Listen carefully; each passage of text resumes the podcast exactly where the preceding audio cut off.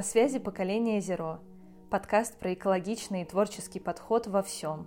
В бизнесе, в инновациях, в культуре и образовании, в общении и в жизненных приоритетах. Меня зовут Ася Мицкевич. Поколение Зеро о тех и для тех, кому не все равно, каким будет наше будущее. О смелости начать с нуля и менять мир вокруг, делая это экологично по отношению к людям и к нашей планете.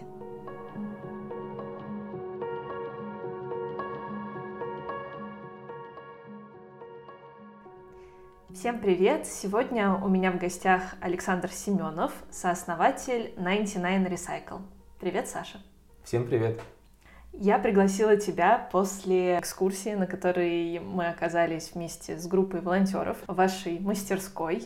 Вы зарядили всех ребят просто на невероятное творчество и вдохновение. Я сама просто ходила вот с такими глазами и улыбкой до ушей, мне кажется, до конца всего дня. Но в первую очередь я захотела записать этот подкаст, потому что для меня вы очень уникальный бренд, уникальный проект, потому что вы ребята которые не экоактивисты и в итоге придумали проект, а ребята, которые свою идею, свое желание сделать что-то новенькое, немножко такое гиковское, переформатировали в проект, который в итоге развивает экологическое просвещение, в том числе в нашей стране. Поэтому давай начнем с того, что ты расскажешь, с чего все началось, как mm-hmm. зародился 99 Recycle, как э, другие сооснователи вообще пришли к этой идее, и потихонечку будем развивать наш разговор.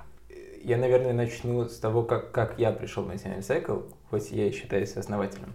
Дело в том, что к моменту начала проекта я полгода сортировал мусор. Уже полгода.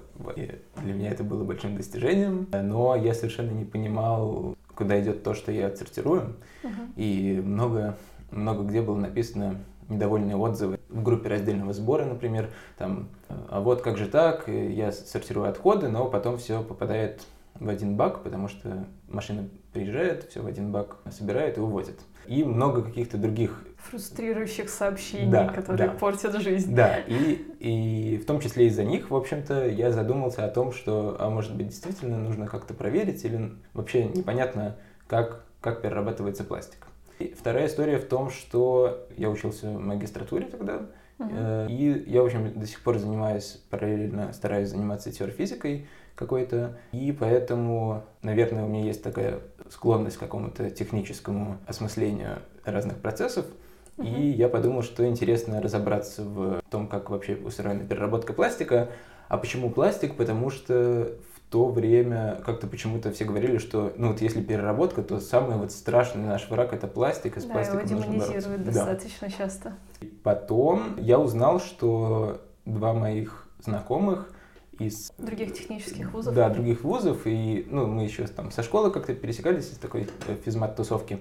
Вот, оказалось, что э, они э, тоже думали про это, и когда я активно об этом думал, оказалось, что они уже неделю назад запостили там, первый пост ВКонтакте, что вот они создают такой проект. В общем, mm-hmm. на следующий день я был э, у них в гараже в Купчино, э, где я помогал Антону резать какие-то элементы, детали для первой установки, которая называется шредер, которая перемалывает пластик. И как-то вот так и начался проект. Mm-hmm.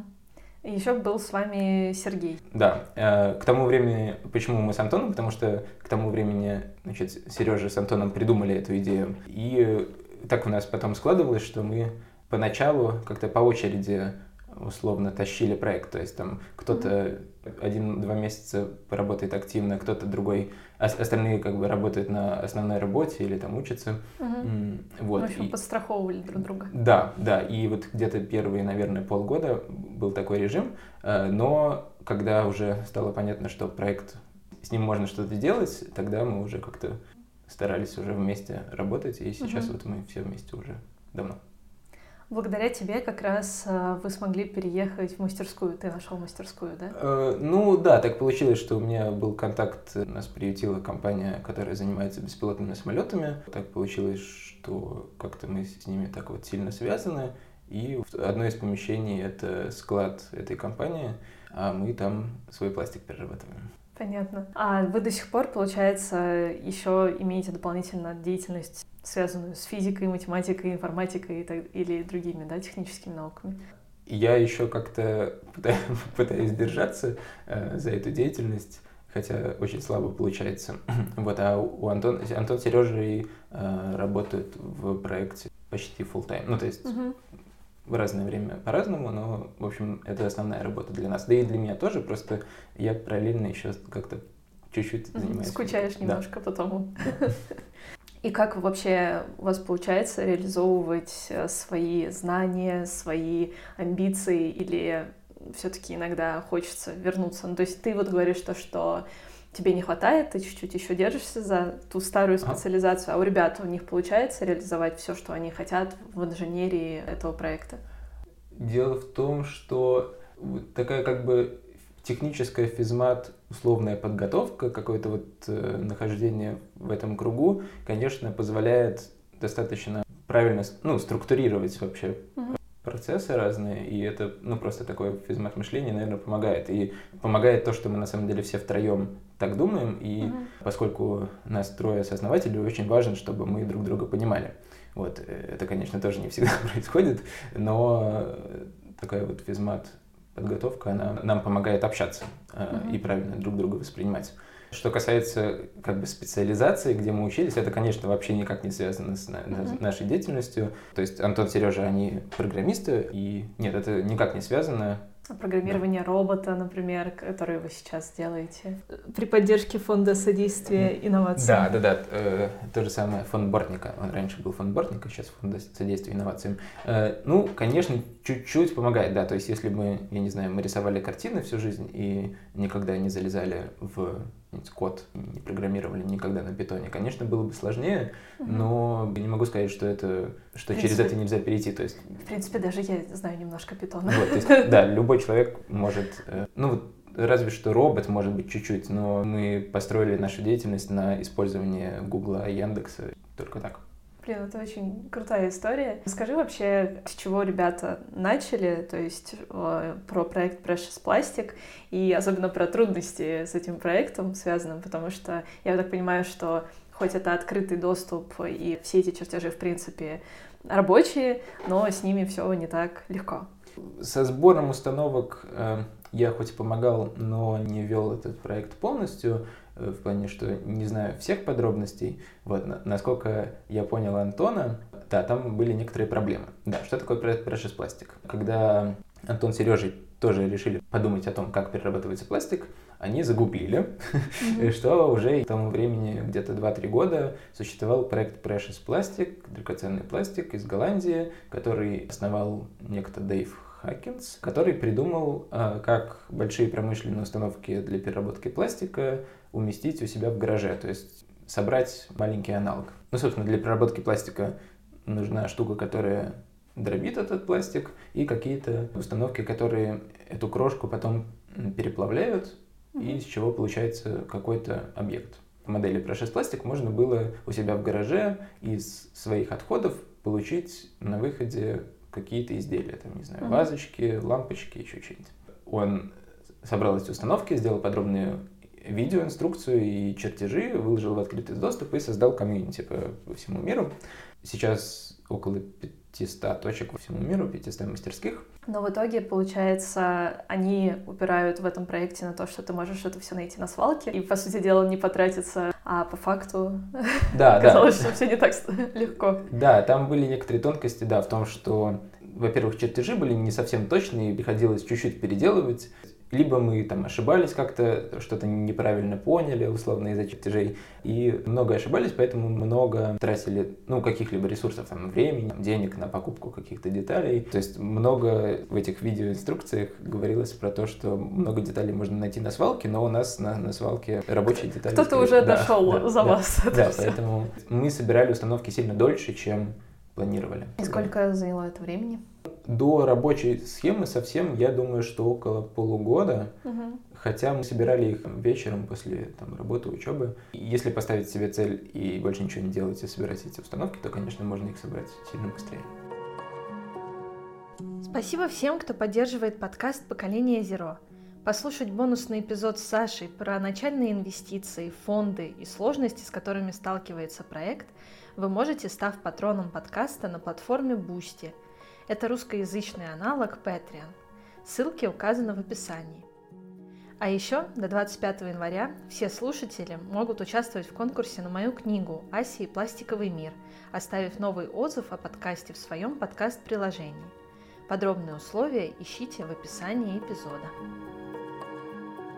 И в итоге это был шредер и плавильная установка.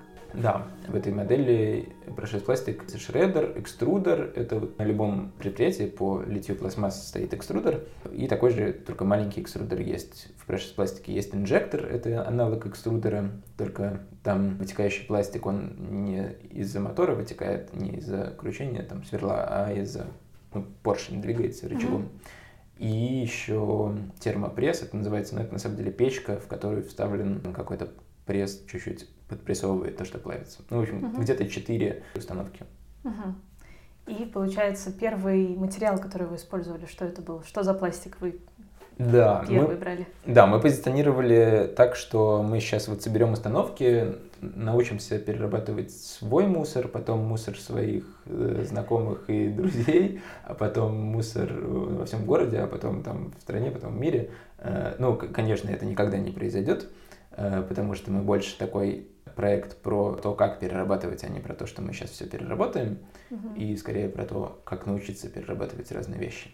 Вот, но начинали мы, да, то есть э, собирали у друзей. Ну, на самом деле, хватало для эксперимента просто того мусора, который мы производили, угу. к сожалению. Это ну, был твердый или мягкий пластик? Это твердый и мягкий пластик, маркировок двойка, четверка, пятерка, то есть полиэтилен высокого и низкого давления и полипропилен. Э, эти пластики, почему с ними? Потому что они не токсичны при температуре плавления там около 180 градусов, и на установках процесс пластик даже без вытяжки, там этот пластик пахнет как-то, но мы в том числе и проводили экспертизу, ну и также работают все вот эти мастерские процесс пластика по всему миру, они работают именно с двойкой, четверкой, пятеркой, потому что при такой температуре выделения пластика не вредны. Угу. Ну, а вот эта робо-рука, которая у вас сейчас, она работает с полистиролом уже? Да, дело в том, что для печати важно, чтобы пластик, который вытекает из сопла этого принтера при остывании не особо деформировался. То есть, угу. чтобы когда напечатается какой-нибудь стул или что-нибудь еще. Не чтобы... произошла усадка. Да, чтобы не произошла усадка, да. И дело в том, что у пластиков, которые двойка, четверка, пятерка, у них эта усадка большая, а есть пластики, в том числе полистирол, у которых усадка маленькая, ими можно печатать. Вот, вообще в обычной 3D-печати пользуются пластиками ABS а и PLA, в том числе именно поэтому, потому что у них маленькая усадка. Но у полистирола тоже маленькая усадка, поэтому мы им в том числе печатаем. Но у вас теперь а, из-за работы с полистиролом есть вытяжки. Да, но мы на самом деле поставили вытяжку на всякий случай и заранее, потому что начинались большие объемы, и немножко тревожно было, что пластик угу. пахнет, э, и на всякий случай поставили вытяжку, потому что мало ли что, и как-то так спокойнее, и дышать э, лучше. А, да, ну и с полистиролом, конечно, вытяжка помогает, да. И сколько у вас по времени в итоге занял весь вот этот подготовительный процесс, пока вы не начали что-то производить, показывать, участвовать в маркетах вообще? Ну вот где-то полгода, да. То есть когда мы собрали необходимые установки, а на самом деле это был только шредер, э, печь и экструдер. Печью мы даже и в итоге не пользовались тогда. Ну, в общем, дробилка и экструдер, который переплавляет эту крошку и создает какие-то объекты. Угу. И с помощью этих двух установок мы делали все изделия из твердого пластика. Первый наш выезд был через дорогу. Мы находимся около площади Мужества на территории НИИ телевидения а через дорогу там политех у нас, и мы вывезли одну из установок э, показывать, как это работает. Это был наш такой первый мастер-класс. То есть мы ночью до этого собрали эту установку, вывезли mm-hmm. на этот э, фестиваль чего-то зеленого, и там лили первые наши плиточки. Плитки, потому что это самое простое, что можно лить. Ну, можно квадраты лить, мы лили шестиугольники. Ну, они очень классные. Это как раз э, мое знакомство с вами произошло через магазин Олеси, mm-hmm. No Plastic is Fantastic. И я увидела у нее вот эти красивые плитки. Я архитектор по образованию, и поэтому идея о том, что у меня будет такая плитка, сразу у меня зародилась в голове, ну хотя бы фартук на кухню, вот, потому что ну, это реально очень красиво, и в цвета, и сами вот эти шестигранники, тоже очень красивая форма. Да. Почему мы делали плиткой? Потому что все в мастерских про пластик, когда собирают эти установки, льют шестиугольные плитки. Вот. Часто, на самом деле, некоторые на этом и ограничиваются. То есть там есть, например, очень известный в мире про пластик товарищ Боуп, он из Таиланда вроде бы, и он занимается только тем, что льет плитки для Adidas, mm-hmm. еще для... Ого. Вот, у него очень красиво получается. Но мы как-то пошли чуть-чуть другим путем, мы эти плитки сейчас не особо производим, потому что получается очень дорого. Угу. А что еще? Наверное, какие-то украшения, горшочки? Да, вообще все ребята из мастерских Precious Plastic делают что-то вот такое. Там кашпо, абажуры для лампочек, какие-то значки, сережки. У них у всех много такой ручной работы. Угу. Это все очень здорово, но не особо это масштабируется, часто просто поэтому и не окупается. Много было проектов, в том числе и в России, которые начинали с этого и делали примерно то же самое, но обычно не очень долго живут такие проекты, и все они либо закрываются, либо перерастают во что-то более такое полупромышленное. Какая вот. идея в итоге помогла вам разрастись и остаться? как-то совершенствовать, пытаться совершенствовать установки, mm-hmm. была идея в этом, и идея в том, чтобы делать такую продукцию, которую хотелось бы купить не потому, что она из переработки. Ты смотришь на нее, и она лежит рядом с обычными товарами, и хочется ее купить. Поэтому мы в эту сторону двигались. Mm-hmm более-менее получалось и получается, наверное, сейчас. То есть такой как бы ручной не всегда может быть эстетичный, на мой вкус, таких изделий, которые там льются из экструдера, такая колбаса наматывается на ведро и получается кашпо. Это иногда получается здорово, но... Но чаще всего это выглядит как советское благоустройство да, дворов. Да, да, да, да, да, вот. И мы вот от лебедей из покрышек как-то старались уйти. Э, и может быть, потому что у нас как раз такой немножко технический бэкграунд, может быть, из-за этого нам хотелось что-то чуть-чуть побольше автоматизировать. То есть, когда мы понимали, что из экструдера течет колбаса, которая наматывается на ведро, сразу хотелось либо это ведро как-то, чтобы оно автоматически крутилось, либо чтобы экструдер автоматически двигался. И mm-hmm. в итоге мы пришли к, к идее, что этот экструдер вешается на роборуку, и она печатает какие-то объекты. Угу. Наверное, помогало такое техническое. Ну, мне кажется, что да. Я начала весь этот разговор с того, что, мне кажется, именно это сочетание того, что вы выпускники тех вузов, и у вас действительно заточен мозг под инженерное программирование, что вот это все помогает вам быть уникальными среди других проектов похожих. С одной стороны, да, с другой стороны, у нас э, достаточно странная идея всегда по поводу тех продуктов, которые мы хотим делать.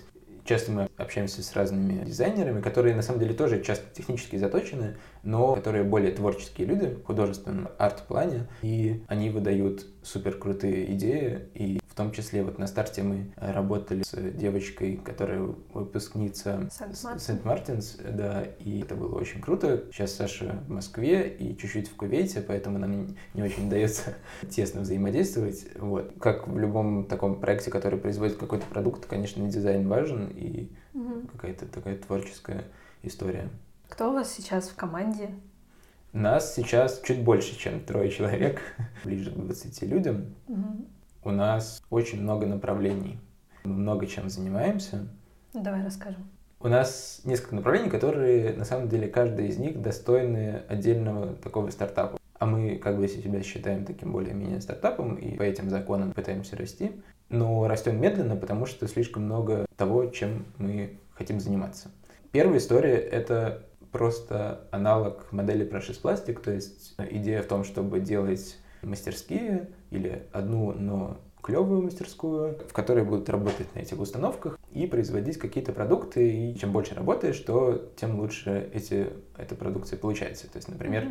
Я вот говорю, что часто это получается что-то странное, но на самом деле есть проекты, которые живут конкретно в такой модели, и все получается, но их единицы скорее. Ну, во-первых, маленький... Спрос, мне кажется. Да, маленький спрос и маленький спектр того, что mm-hmm. можно сделать хорошо. Но это вот одна история, которая достойна называться направлением. Вот, и мы ее развиваем скорее сейчас в таком образовательном плане, пытаемся где-то последние полгода между волнами коронавируса давать мастер-классы, угу. лекции чуть поменьше, потому что больше упор на мастер-классы, экскурсии к себе водим. На Севкабеле вот. вы были, да? Да, на Севкабеле давали мастер-классы в течение двух месяцев в зоне Билайн.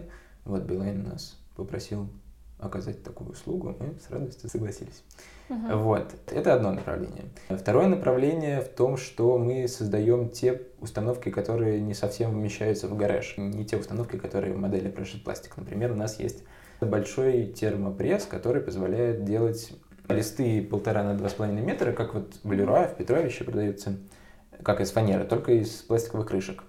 Вот, толщиной до, ну, где-то сейчас, наверное, до 2 сантиметров. И, соответственно, да, из этого материала можно делать столешницы, мебель, какие-то еще интерьерную отделку.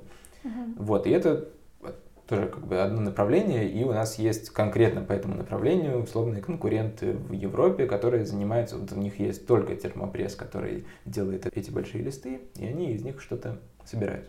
Там, наверное, опять возникает вот этот момент э, с усадкой, чтобы оно оставалось плоским максимально. Да, да, мы сейчас вот как раз с этим стараемся в том числе бороться. Сейчас вот, скорее всего, после нашего разговора я поеду проверять, насколько у нас это получается. Это второе, вторая история. Третья история — это 3D-принтер. Он как бы на основе экструдера из мастерской Precious Plastic, но это тоже отдельная история, и это в том числе про переработку, про переработку не крышек скорее, потому что усадка не та, каких-то других пластиков, в том числе полистирола. Но и не только про переработку эта история, но и просто промышленная большая крупномасштабная печать, и она много где полезна, например, для быстрого моделирования каких-то объектов, например, Э, насколько я понимаю, на северной верфи у нас тут э, стоят тоже такие большие принтера, где нужно часто создавать какие-то большие объекты, но не для пользования, ну, то есть не печатать корабль, да, вот, прототипирование, да. И, и это не про переработку, а просто про технологию, что наш такой принтер быстро позволяет печатать большие объекты, и это вот как раз для прототипирования и такого технологического, что ли, и прототипирования связанного там, с архитектурой, каких-то там, может быть, домов. Это все очень может быть полезно. Эта история про 3D-принтер — это отдельный стартап на самом деле и про переработку пластика, и отдельная огромная история, до которой много чего нужно довести. Например, часто, поскольку принтер печатает быстро большие объекты, он печатает толстыми слоями, и поэтому относительно неточная печать. Mm-hmm. То есть большие слои, и их видно. И иногда к большому принтеру ставят рядом фрезер, который обрабатывает те места, которые нужны более точными. Вот этот стартап, который к прототипированию, еще нужно много чего доработать для этого, mm-hmm. там большая история история. Но вас поддерживает фонд, да, получается, в этой истории? Он нас, можно считать, уже поддержал. Угу. Вот, если у нас на финальном этапе, и мы думаем о том, э, подаваться на следующий или нет. В общем, 3D принтер это тоже ну, такая... Это прям, да, масштабное что-то. То есть я уже в своей голове представила, что этим можно будет печатать дом да. какой-то там, или что-то действительно очень большое. Да, но не сразу дом, но как, ну, какие-то элементы. да, да, там, да, или что-нибудь И ставить их друг на друга потом. Да, да, да. Это очень круто.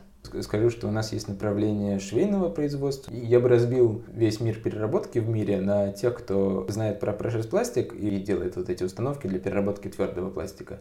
Есть ребята, которые занимаются апсайклом, которые перешивают какие-то обрезки, баннеры и так далее, там, например, фрайтак и так далее. И есть э, вот что-то между ними, это переработка мягкого пластика, ну, обычно пакетов с пакетами. Их сплавляют в какое-то полотно э, достаточно тонкое, и из этого полотна краят и шьют сумки. В общем, Такое у нас тоже есть, то есть мы масштабируем в том числе швейное производство. Там мы шьем из сплавленных пакетов, из обрезков производств и баннеров.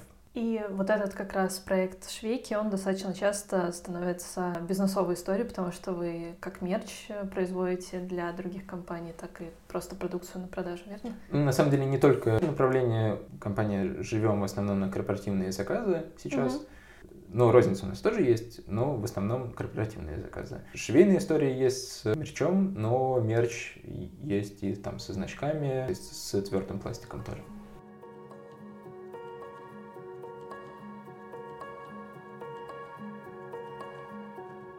Почему 99 Recycle? Потому что мы не очень хорошо подумали.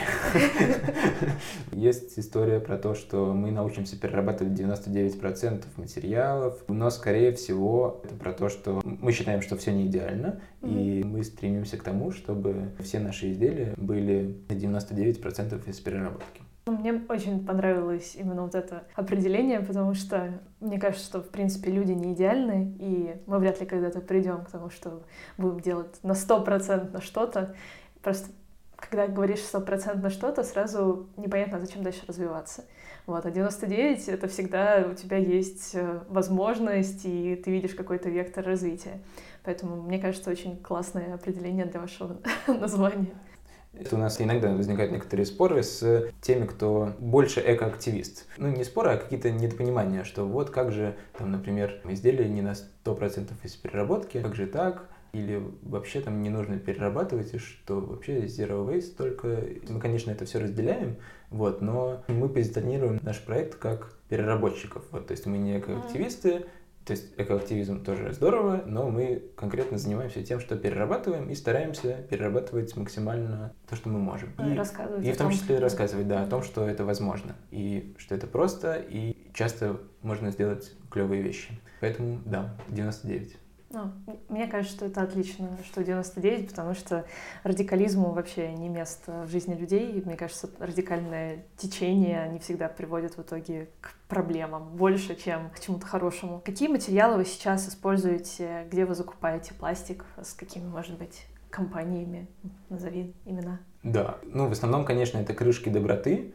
Проект собирает крышки в основном, насколько я понимаю, в детских садах и школах, но и в офисах есть, и где-то, mm-hmm. наверное, еще. Потом они эти крышки отсортировывают. Крышки э, бывают не все двойка, то есть бывают и пятерка, и единичка иногда. Вот они отсортировывают всю двойку и четверку. Двойка, четверка это примерно один и тот же тип да, пластика, просто... это полиэтилен, да, но mm-hmm. немножко разные. Давление. Да, но для переработки это не важно, и двойку и четверку мы перерабатываем вместе. И, и сортируют по цветам. Они. Да, и сортируют по цветам, и иногда моют эти крышки, но почему крышки? Потому что это очень удобно, сильно удобнее сырье, э, чем какие-то полипропилен, потому что из полипропилена обычно это какая-то тара из-под еды, еще что-нибудь, угу. и обычно она вся грязная. И мы какое-то время брали сырье пару раз с акцией раздельного сбора.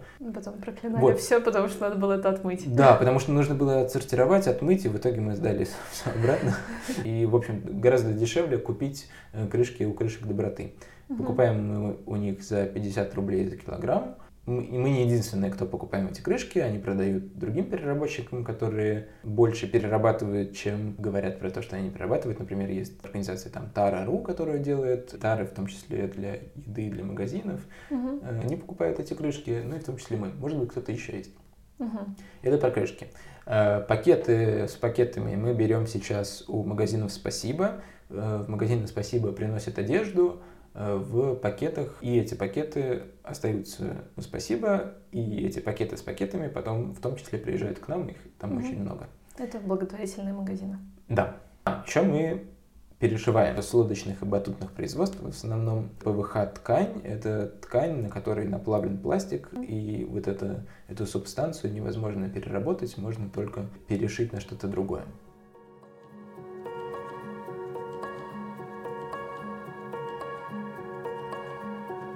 Саша, скажи, какие у вас планы с ребятами, что вы хотите дальше делать, во что масштабировать этот проект? Мы собираемся развивать все наши направления, которых у нас много. Угу. Сейчас мы на самом деле доделываем те установки, которые позволят делать новые продукты. Угу. Вот я говорил, что мы доделываем термопресс. То есть он и сейчас, э, мы из него уже что-то делали, но были некоторые проблемы, который мы сейчас, скорее всего, вчера решили, и сегодня я проверю, насколько uh-huh. мы это хорошо сделали. У нас есть 3D принтер, который тоже будет скоро совсем здорово работать и на полную мощность. И эти две установки — это про мебель, наверное. И мы хотим много делать мебели и различного формата, и, ну, соответственно, печатная мебель, и какие-то интерьерные изделия, которые из чего-то плоского сборного. Вот, и хотим, конечно, много сотрудничать со всякими архитекторами, дизайнерами и делать все такое. Но если я увижу вас в Леруа вместе с фанерой, будете представлять свои эти, это э, будет вообще офигенно. Ну, то есть, если получится настолько доступным это сделать для обычных людей. Наверное, это будет дороговато, я думаю. Ну, вообще, в принципе, я думаю, можно с какими-то классными компаниями связаться, типа там Икеи, и попробовать с ними что-то сделать, ну, в качестве поп-ап проекта. Мы думаем на этом направлении. Да, я думаю, что будет много коллекций мебели различной, и не только мебели, чего-то такого относительно крупномасштабного или малых архитектурных форм. Я лично жду, что лет через 15 точно будут дома, которые вы будете печатать несколькими роборуками. Может быть. Да, ну то есть, э, нет, через 15 лет я вообще не знаю, что будет. Мы очень плохо планируем на 15 лет, мы с трудом планируем где-то на полгода. Угу. Вот, через 15 лет вообще не знаю, что будет. Ну вот. Давай на этой позитивной, смотрящей в будущее ноте Да. завершим этот подкаст. Э, Спасибо тебе большое, что рассказал про вашу историю. И я искренне желаю вам просто всех возможных успехов. И, наверное, я еще раз приду к вам на экскурсию. Всем советую к вам записываться, потому что это очень классно. Спасибо большое, приходите. Пока-пока. Спасибо, что были с нами. Подписывайтесь на подкаст «Поколение Зеро» и не забывайте о платформе Boosty, где вы, как и другие патроны, сможете слушать бонусные эпизоды и попасть в чат вместе с гостями и другими единомышленниками. До встречи! thank you